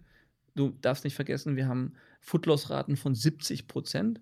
Ja, das heißt, die Menschen ernten, dann kommt die Ernte gleichzeitig auf den Markt, verdirbt aber, bevor sie sozusagen überhaupt ähm, in den Absatz kommt. Und da liegen ganz, ganz viele große Probleme. Afrika könnte in vielen Regionen ähm, Agrarexporteur werden statt Hilfsempfänger. Und da müssen wir eben auch dran denken, dass äh, wir sind ja in Deutschland hochindustrialisiert aber äh, 70, 80 Prozent der Menschen in der Region, wo ich arbeite, sind Subsiditätslandwirte. Das heißt, die bauen was an und essen es auf. Und das dürfen wir einfach nicht aus dem Auge verlieren. Wir haben ganz andere äh, ähm, Strukturen. Mhm. Das sind Ag Agrarstaaten letztendlich. Mhm. Da habt ihr aber auch ähm, ein Produkt mit eurem Kühlcontainer, ähm, den ihr schon anbietet. Genau, da haben wir den Cooltainer entwickelt. Das ist genau. letztendlich ein Gemeinschaftskühlhaus. Leute, die ein bisschen älter sind, äh, die zuhören, die kennen das vielleicht noch in den 50er, 60er Jahren, gab es das in Deutschland auch. Da waren ja auch viele Leute, äh, viele äh, Dörfer nach dem Krieg auf dem Land noch nicht flächendeckend elektrifiziert. Und dort gab es auch Gemeinschaftskühlhäuser. Ne, da hat man praktisch den, Kühlschrank im Haus gemietet, weil man auch keinen eigenen hatte, weil es keinen Strom gab. Und das, diese Idee haben wir sozusagen dann containerisiert und komplett auf erneuerbare Energien gemacht und haben jetzt eben die ersten Pilotprojekte draußen, bei denen dann eine Frauenkooperative oder auch wir selber ähm, kistenweise Kühlspace vermietet. Stell dir das so vor, du hast praktisch zwei Öffnungszeiten ähm, und du hast dann eben deine eigene Kiste, das kennt man ja vielleicht so vom Einkaufen, Metro oder so, ähm, so eine Gitterbox und da machst du dann eben dein Gemüse, deine Tomaten oder deine Zwiebeln rein und zahlst dann eben 25 Euro Cent pro Woche. Ähm, und das ist dann eben günstiger, als einen eigenen Kühlschrank zu betreiben. Ähm, und führt natürlich dazu, dass sich um diese Cooltainer auch so kleine Hubs bilden. Ähm, die Leute begegnen sich und dann werden eben auch Preise diskutiert und äh, da haben wir ganz, ganz tolle Erfahrungen jetzt mit dieser Idee. Ähm, letzte Frage, äh, dreht sich aber immer noch so ein bisschen um die, um diese geopolitischen Intentionen, ähm, weil ich das total faszinierend finde. Also, dass es irgendwo so viele Menschen gibt ähm, und es aber sozusagen von außen eigentlich keinen positiven Anreiz gibt, dort ähm, mit den Menschen zusammenzuarbeiten, für ein Stück Infrastruktur zu sorgen. Und ich habe es ja auch schon gesagt, dadurch hat man ja natürlich auch einen, einen gewissen Einfluss auf die Menschen dort. Ja? Also, ähm, so wie du es beschrieben hast, sieht es eigentlich so aus, als ob ähm, von außen es keine positive Intention und auch Vision ähm, jetzt mal für diesen Markt gibt, für diese, für diese vielleicht 600 Millionen Menschen, äh, sondern eigentlich äh, es nur aus europäischer Sicht das Motiv gibt, Fluchtursachen zu verhindern, was ja eigentlich auch erstmal jetzt keine positive ähm, Vision ist, sondern erstmal eine, die auf die eigene Sicherheit schaut und sagt, also bitte nicht hierhin und bevor ihr jetzt hierhin kommt, helfen wir euch ein bisschen, aber ähm, was jetzt nicht unbedingt für viel Fantasie oder ne, was nicht für viel Fantasie spricht, was sozusagen vielleicht auch die Zusammenarbeit angeht. Ja? Und Jetzt kann man sagen, okay, irgendwie wirtschaftliche Zusammenarbeit zwischen Ländern ist vielleicht nie 100% altruistisch und ja, auch äh, die Amerikaner haben im Wiederaufbau von Westdeutschland äh, natürlich eine, sich eine gewisse Einflusszone haben sicher wollen, aber sie hatten immer eine gewisse Fantasie dafür, dass man hier was aufbauen kann und dass es mit dem Land oder zumindest dem, dem Teil vom Land wirtschaftlich bergauf geht. Ähm, siehst du das auch so und ist das einfach die Realität, dass man sagt, okay, hey, da wird es halt einfach die nächsten, keine Ahnung, 20, 30, 40 Jahre wirtschaftlich nichts gehen, das wird auf einem ähnlichen Niveau bleiben. Oder fehlt uns nur die Fantasie, ähm, weil mittlerweile wissen wir, ähm, werden Dinge wie äh, Zugang zu Wissen, offensichtlich auch Elektrizität ähm, und, und, und anderen Themen in unserer Gesellschaft viel dezentraler gehandhabt ähm, und sind dadurch auch viel hierarchiefreier geworden. Ne? Wenn wir jetzt genau, zum Beispiel das Internet denkt. So. Und fehlt uns da einfach die, die Fantasie, auch mal vielleicht einen positiven Narrativ und eine positive Vision für zu entwickeln, sodass man sagen könnte, hey, komm, lass uns doch einfach mal im ersten Schritt da helfen, irgendwie eine, eine Stromversorgung aufzubauen und dann entstehen dadurch vielleicht bestimmte Sachen. Oder sagst du selber relativ ernüchtert, nee, es geht jetzt darum, Fluchtursachen zu verhindern, natürlich auch Impact für die Leute vor Ort äh, zu haben, aber eine großartige, weiß ich nicht, prosperierende Wirtschaft oder auch zu, wirtschaftliche Zusammenarbeit in Zukunft siehst du eigentlich gar nicht mit diesen Regionen. Das hat zwei Aspekte. Also die bittere Realität ist so, wie du beschrieben hast. Also die geopolitische bittere Realität. Ich würde noch eins draufsetzen, die geopolitische Interesse, insbesondere von Konzernen, gar nicht nur unbedingt von Regierungen und Staaten, wir müssen das auch noch mal unterscheiden. Wenn wir uns Unternehmen angucken wie Glencore oder Total oder auch die Big Oil Companies, für die ist Afrika nichts anderes als ein, ein, ein Rohstoffbrunnen. Und da besteht null Interesse daran, dass Menschen Bildung haben, politische Zusammenhänge verstehen, weil das würde die Geschäfte und die Preise nach oben treiben. Und solange diese Unternehmen, und das durchaus geschützt von den dazugehörigen Staaten, wo die Unternehmen sitzen, also Total Frankreich, Shell Holland ähm, oder Glencore Schweiz, ähm, solange diese Unternehmen äh, wirtschaftspolitisch gedeckt werden in ihrem Handeln, wird sich daran nichts verändern. Warum? Weil letztendlich profitieren ja unsere Gesellschaften im globalen Norden von dieser Ausweitung. Dass du hier ein günstiges Handy hast und letztendlich im Überfluss lebst, liegt ja daran, dass irgendjemand da unten in der, Miete, äh, in der Mine schafft. Und ähm, wenn du wirklich Interesse daran hättest, dass du ein, dass diesem Menschen, der das Kobalt rausbuddelt, äh, dass dem gut geht, dann müsstest du ganz andere Preise zahlen. Und ich glaube, wir haben da eine hohe Verantwortung. Wir machen gerne die Augen zu vor dieser Realität. Und es tut einfach auch weh, sich das genauso ähm, vor Augen zu führen, wie es ist. Warum machen wir das? Weil wir, also wir sprechen jetzt mal von uns als Unternehmen. Ähm, das ganze Unternehmen ist ja auf einer interkulturellen Liebesbeziehung entstanden ähm, zu einer Frau aus Mali und mir sind die Menschen in deiner Frau ganz konkret meiner gesagt, Frau ja. konkret ja äh, und und ähm, ich habe äh, das Unternehmen damals gegründet mit ihr weil wir die Lebensverhältnisse der Menschen in Mali verändern wollten also wir hatten einen ganz ähm, persönlichen Bezug. Und äh, wir haben nicht darüber, zu dem Zeitpunkt überhaupt nicht darüber nachgedacht, wie groß das wird oder welche, welche Reichweite meine Stimme irgendwann mal haben wird. Aber wir sind natürlich heute ein Leuchtturm dafür, dass man anders handeln könnte, wenn man wollte. Warum wollen die nicht? Das musst du die fragen, die nicht handeln. Ich handle ja, we do. Ja, also insofern, ich kann mich da nicht einreihen. Ich kann aber genauso von der, von, vom Inneren dieses Themas nach außen gucken und komme zu dem gleichen Ergebnis wie du, nämlich, äh, dass es äh, die meisten Leute einen Scheißtrick interessiert, wie es den Leuten dort geht. Und ähm, warum oder wie wir das mit einem positiven Narrativ beenden könnten, äh, da komme ich auch wieder zurück. Ich meine, dafür sind wir jetzt mittlerweile als Botschafter unterwegs. Und ähm, wir zeigen ja mit Afrika Green Tech und auch anderen Projekten in unserem Kontext, wir sind ja nicht nur alleine, wir haben ja mittlerweile auch, äh, wir verstehen uns ja eher als Ökosystem und sind ja eine Menge Leute unterwegs, die äh, bereit sind, dieses Narrativ positiv zu verändern. Du ja auch, sonst würdest du den Podcast nicht machen. Und ähm, deswegen glaube ich, brauchen wir einfach mehr Leute auf der Straße, mehr Leute ähm, in den Projekten, idealerweise mehr Investoren. Es gibt so viele Menschen, die so unfassbar viel Geld haben und sich, was weiß ich, den 15. Ferrari kaufen. Äh, wenn da einige mal sich bewegen würde, 12, 12 Billionen Euro in Deutschland auf irgendwelchen Sparkonten, mit einem Bruchteil dieses Geldes könnten wir so viel bewegen. Also ich glaube ganz stark an, an Privatinvestoren, an Leute, die sagen, hey, ich will mit meinem Geld was Gutes bewirken. Und wenn die den Weg zu uns und zu anderen vor Ort aktiven Unternehmen finden, dann können wir was verändern. Wir können eben ein positives Narrativ schaffen, dadurch, dass wir es tun. Ähm, an der Seitenlinie zu stehen und zu lamentieren und die Chinesen sind schuld oder so, das ist mir einfach auch zu kurz gegriffen. Und das, ähm, da bin ich auch nicht mehr Teil dieser Diskussion, da schalte ich mich ab. Mhm ähm, kann man es nicht, also wenn, wenn du sagst, ja, die Leute sollen auch auf die Straße gehen, ja, wobei das natürlich, wenn wir hier auf die Straße gehen, jetzt auch nicht sozusagen direkt irgendjemandem woanders hilft. Ähm, ich denke mir, ist es nicht vielleicht auch so einfach und kann man es runterbrechen auf, ähm, wenn hier hiesige Finanzinvestoren bereit wären, eine etwas geringere Rendite äh, auch anzunehmen und trotzdem Geld zu geben und gleichzeitig ähm, Konsumenten, ähm, jetzt mal auch vereinfacht gesagt, in der westlichen Welt eine etwas höhere Zahlungsbereitschaft haben für zum Beispiel faire Produkte, also eben nicht aus ähm, irgendwelchen dreckigen Minen äh, äh, ne, geholte Rohstoffe und dann zu Laptops verarbeitete Produkte, ähm, dass man damit sozusagen schon relativ viel machen würde ähm, und dass da ja auch ein bisschen Bewegung drin ist. Ähm, wenn man sich ne, Verbraucher anschaut, dann gäbe es, glaube ich, ein relativ hohes Interesse daraus, äh, äh, ne, nur noch eigentlich Elektronikgeräte ähm, zu oder zu kaufen, ähm, wo seltene Erden verbaut sind, die eben aus unproblematischen Minen kommen falls das überhaupt aktuell möglich wäre. Ich weiß gar nicht, ob man eine MacBook-Kette äh, oder Wertschöpfungskette überhaupt jetzt äh, aufstellen könnte, nur mit sauberen Minen äh, in Anführungsstrichen.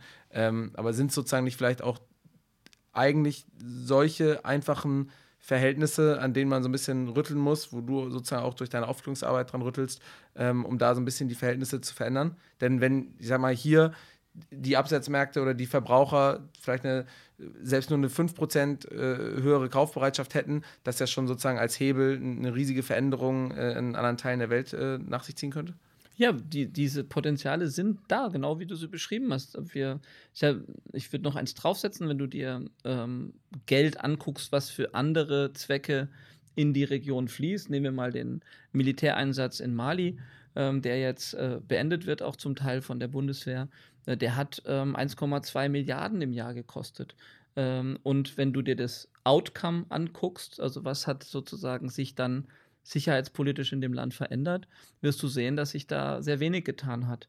65 ähm, Prozent der Soldaten aus Deutschland, die in Mali stationiert waren, haben das Camp gar nicht verlassen. Und ähm, was ich, ich, ich kritisiere deutlich nicht die Bundeswehr, ähm, aber was ich kritisiere, ist sozusagen die Mittelverwendung. Mhm. Würde man diese 600, 700 Millionen Euro, die wir da pro Jahr ausgegeben haben, in Projekte wie unseres stecken, ja, also wir haben jetzt ungefähr äh, 10 oder 12 Milliard Millionen in Mali investiert, private Investments und haben damit schon 100.000 Menschen äh, sozusagen ähm, eine Perspektive gegeben. Es sind über 1000 Unternehmen gegründet worden in unseren Dörfern. Ähm, also wenn ich mir sozusagen die Ratio angucke, äh, was, was man mit 10 Millionen macht und was dann mit 700 Millionen angestellt wird, da passen einfach die Sachen nicht zusammen. Und das ist schon ein Vorwurf an die Politik, mal genau hinzusehen, und zu gucken, was gibt es denn überhaupt äh, an, an Möglichkeiten, was können wir mit unserem Geld bewirken, wenn wir es ernst meinen. Und da komme ich ja nochmal zurück auf deine Aussage. Also wenn es, wenn die Leute es ernst meinen, und das stört mich auch an den Leuten, die sich Impact-Investoren nennen, wenn die es ernst meinen, dann, dann dürfen sie eben nicht in die nächste App investieren, äh, sondern müssen sie halt auch mal Geld in die Hand nehmen und sagen, das, das investieren wir jetzt in die Gebiete, wo es auch im Risiko steht. Sonst schaffen wir es nicht, was zu verändern. Und der Konsument, da bin ich auch bei dir, äh, der hat den größten Hebel, nämlich durch sein Verhalten und Konsumverhalten kann er Unternehmen dazu bringen, sich anders zu verhalten. Und das fängt ja auch damit an, dass man zu seinem, äh, zu dem, zu dem ähm, Anbieter sagt, ja, sagen Sie mal, ich hätte gerne mal gewusst, ja, wo kommt denn die Schokolade her und so weiter. Oder ähm, und da gibt es ja sehr viele Konsumgiganten, ähm, bei denen sehr fragwürdige Methoden sind. Und da können wir heute, auch durch die sozialen Medien, ja viel mehr Druck ausüben. Denkt zum Beispiel ähm, an das Oatly-Beispiel, wo ja dann die äh, Kunden rebelliert haben, sagen, also wenn da BlackRock bei euch mitmacht, äh, dann trinke ich eure Milch nicht mehr. Und das war ein sehr schönes Beispiel zu zeigen. Ähm, Was aber im Investment nichts verändert hat. Nein, absolut nicht. Aber erstmal hat es andere, das weiß ich, ähm, äh, ähm, sensibilisiert zu sagen, hey, ich muss schon auf meine Kunden hören, auf meine Prosumer. Ähm, und wenn ich, wenn ich Nachhaltigkeit ernst meine, dann muss ich sie eben auch in die Unternehmenskultur einbauen. Und da sind wir ja in einem sehr, sehr langsamen Wandel. Ich bin ja äh, Top Voice für Nachhaltigkeit bei LinkedIn und da kommuniziere ich auch sehr viel drüber, auch mit meinen anderen LinkedIn-Kollegen, die äh, in dem Bereich tätig sind und wir tauschen uns da ganz extrem aus. Und ich bin, sage ich mal, so ein bisschen der Exot da als Zebra mit Afrika, aber die anderen, die äh, da publizieren, die sind dann eben teilweise auch Nachhaltigkeitsberater für Corporates. Und da glaube ich eben, tut sich gerade viel. Und das, da könnte der, könnte der Kunde oder die, der Otto-Normalverbraucher mehr Druck machen. Das meinte ich mit mhm. auf die mhm. Straße gehen, das nicht physisch sich ja, auf die Straße ja, ja. zu kleben, aber ähm, eventuell eben zu sagen, hey, stopp, Ähm, ich möchte da gern, ähm, also dieses, mir geht es konkret darum, das Greenwashing und das Whitewashing zu bekämpfen. Ja. Da müssen wir aufklären, das machst du ja auch mit den Portalen und mit dem, was ihr macht. Also wir müssen die Unternehmen dann schon an der Nase packen oder an den Ohren und sagen, das, was du da veröffentlichst, das, das passt so nicht. Ja. Großes Skandal jetzt gerade zu den CO2-Emissionen, ähm, äh, wo wir gerade auch, wo gerade durch die Presse ging. Und da müssen wir sensibler werden als Kunden und eben wachsamer. Ich meine, und ne, auch wir ähm, überzeu also überzeugen ja viel weniger Menschen davon, so zu denken, ihre Präferenzen so zu, zu, verändern, sondern versuchen ja auch eher die schon bestehende Nachfrage danach zu decken und da einfach eine, eine, eine, eine Möglichkeit zur Aktivierung zu geben. Weil ich glaube, und so erlebe ich das und so erleben wir das auch, die Nachfrage nach sowohl sauberen Produkten als auch nach sauberen Jobs, die ist schon da. Ähm, häufig fehlt es eher an dem Angebot, ähm, was jetzt eben konzernseitig einfach noch gar nicht da ist. Noch nicht ja, aber das ist ein ganz wichtiger Punkt. Also das ist super, dass du das nochmal ansprichst, weil das bewegt mich gerade enorm. Ähm, ich habe ja, wir kriegen ja ganz, ganz viele Bewerbungen, Initialbewerbungen. Gleichzeitig kriege ich hunderte Anfragen von Headhuntern, ob sie uns nicht irgendwie Mitarbeiter zuführen könnten. Und dann schreibe ich immer zurück und sage, nee, sorry, aber wir haben so viele Menschen, die bei uns arbeiten wollen, dass ich brauche keinen Headhunter. Und ähm, obwohl wir bei Good Jobs tatsächlich mal einen Job ausgeschrieben haben. Und es ist eine ganz, ganz tolle, liebe Mitarbeiterin geworden übrigens. Es war also wirklich ein Treffer. Das freut uns. Und, ähm, aber letztendlich ist die, also die Frage ist, stell dir vor, es ist Krieg und keiner geht hin. Also stell dir vor, Unternehmen bewegen sich nicht, nachhaltiger zu werden und glaubwürdiger und finden keine Mitarbeiter mehr. Und ich glaube, da könnt, habt ihr einen Riesenhebel, und dann müssen wir vielleicht mehr Customer Success Stories erzählen. Ich glaube, da die junge Generation, die jetzt kommt, die hat einen Riesenhebel, indem sie sich schlicht verweigert, für Firmen zu arbeiten, die den Planeten kaputt machen. Und das ist dann umgekehrt wiederum eine riesige Chance äh, für Unternehmen, die es richtig machen. Und ich glaube, da steckt ganz viel Potenzial drin. Bei den jungen, gut ausgebildeten Leuten, die müssen einfach Nein sagen, sagen, nee, egal wie viel Geld du mir zahlst, ich will nicht bei dir arbeiten, weil du bist eine, eine Scheißfirma. Cool. Das klingt jetzt zum Abschluss des Gesprächs so, als ob du auch an unser Geschäftsmodell glaubst. Wenn jetzt aber Zuhörerinnen an euer Geschäftsmodell glauben, wie können die dann quasi euch helfen, unterstützen äh, oder vielleicht sogar ein bisschen Geld bei euch investieren? Ja, wir haben aktuell eine Crowd-Investing-Kampagne für eine äh, Eigenkapital, das ist ein Genussrecht. Kann man in, also kann man Anteile an unserem Unternehmen erwerben. Und da geht es hauptsächlich um ein Hochrisiko-Investment. Das kann also auch kaputt gehen, wenn wir nämlich pleite gehen würden. Ähm, aber wenn man an uns glaubt und wenn man uns unterstützen möchte und man glaubt an die große Geschichte, das Big Picture, nämlich, dass es uns gelingt, auf der Projektebene mehr Finanzierung zu bekommen, mehr Projekte umzusetzen, dann werden wir ein sehr großer dezentraler ähm, Energie-, Wasser- und Kühlkettenversorger. Und tatsächlich, das ist durchaus so angelegt, können wir dann in Zukunft ähm, Upselling betreiben, weil wir sind ja dann Partner eines sich entwickelnden Dorfes oder einer Stadt. Da kann man natürlich dann auch an andere Produkte denken. Also das ist ein ganz wichtiger Punkt. Das geht unter africagreentech.investments. Kann man ab 250 Euro einsteigen. Ähm, ist also auch durchaus was für Studenten. Wir haben viele junge Menschen, die uns unterstützen. Und es ist, wie gesagt, keine Spende, sondern es ist ein Investment. Und äh, wer aber sagt, nee, verstehe ich nicht, will ich nicht, 250 Euro habe ich nicht, ähm, der kann auf jeden Fall unsere Inhalte teilen. Uns fehlt es immer noch an Reichweite. Äh, wir haben, ich habe ganz, ganz oft die Situation, dass Leute sagen, wow, krass, was ihr macht. Hätte ich das gewusst. Und äh, insofern, für uns ist Reichweite, Bekanntheit immer noch ein großes Thema. Also ähm, unser YouTube-Kanal ähm, plätschert bei 2200 Abonnenten wir haben ein fünf-, sechsköpfiges Team, was mit Liebe und mit Leidenschaft unsere, unseren Impact dokumentiert. Äh, die Videos sind sehr, sehr echt und transparent. Und ich frage mich, warum Leute, äh, die irgendwie äh, Shampoos ins Gesicht schmieren, Millionen Follower haben. Also da würde ich mir auch wünschen, dass wir da mehr Aufmerksamkeit bekommen. Und Investment ist eine persönliche Entscheidung, die muss jeder für sich treffen. Mhm. Cool. Dann ähm, vielen Dank, dass du hier warst. Viel Erfolg noch, ähm, bei, äh, um, um, jetzt hier in den nächsten Tagen und Presseterminmöglichkeiten dann auch ein bisschen Reichweite für euch äh, zu aggregieren. Danke, dass du hier warst. Ähm, ich wünsche euch viel Erfolg und äh, werden es auf jeden Fall weiter noch äh, beobachten und auch äh, dann vielleicht nochmal schauen, ob wir nochmal eine zweite Folge machen. Es gab ja genügend Themen. Sehr gerne, ich bin immer für dich da. Danke, Thorsten. So, das war das Gespräch mit Thorsten.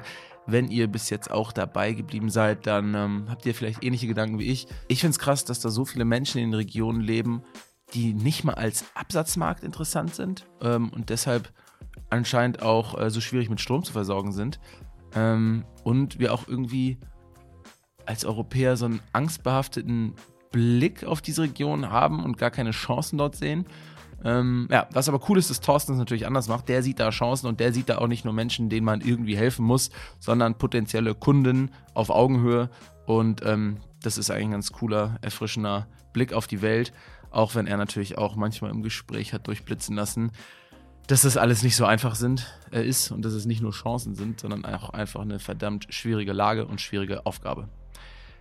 Damit lasse ich euch jetzt zurück und freue mich aber aufs nächste Gespräch.